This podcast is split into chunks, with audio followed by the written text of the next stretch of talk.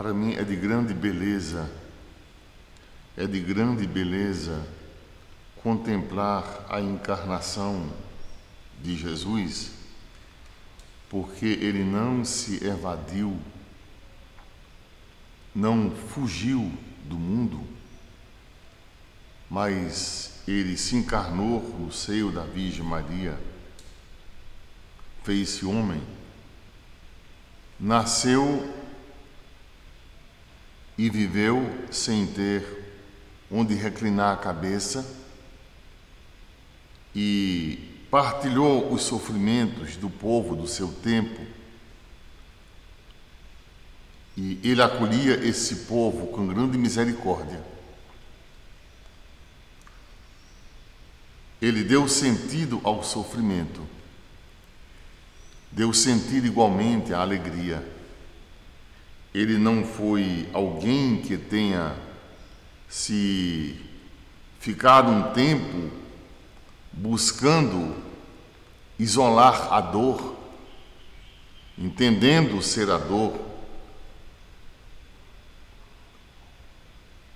O fato, uma consequência de se estar no mundo e se desejar.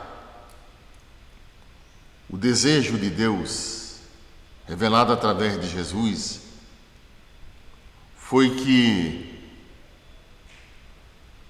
a boa nova fosse anunciada de tal maneira que os cativos tivessem a liberdade, os tristes a alegria.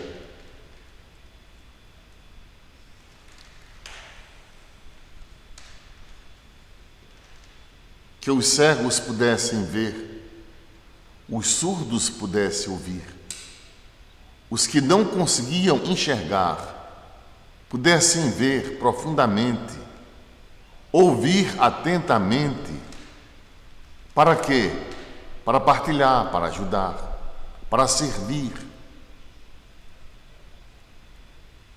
Não como uma, uma autocontemplação, uma autoanestesia, a fim de encontrar o grau supremo da felicidade,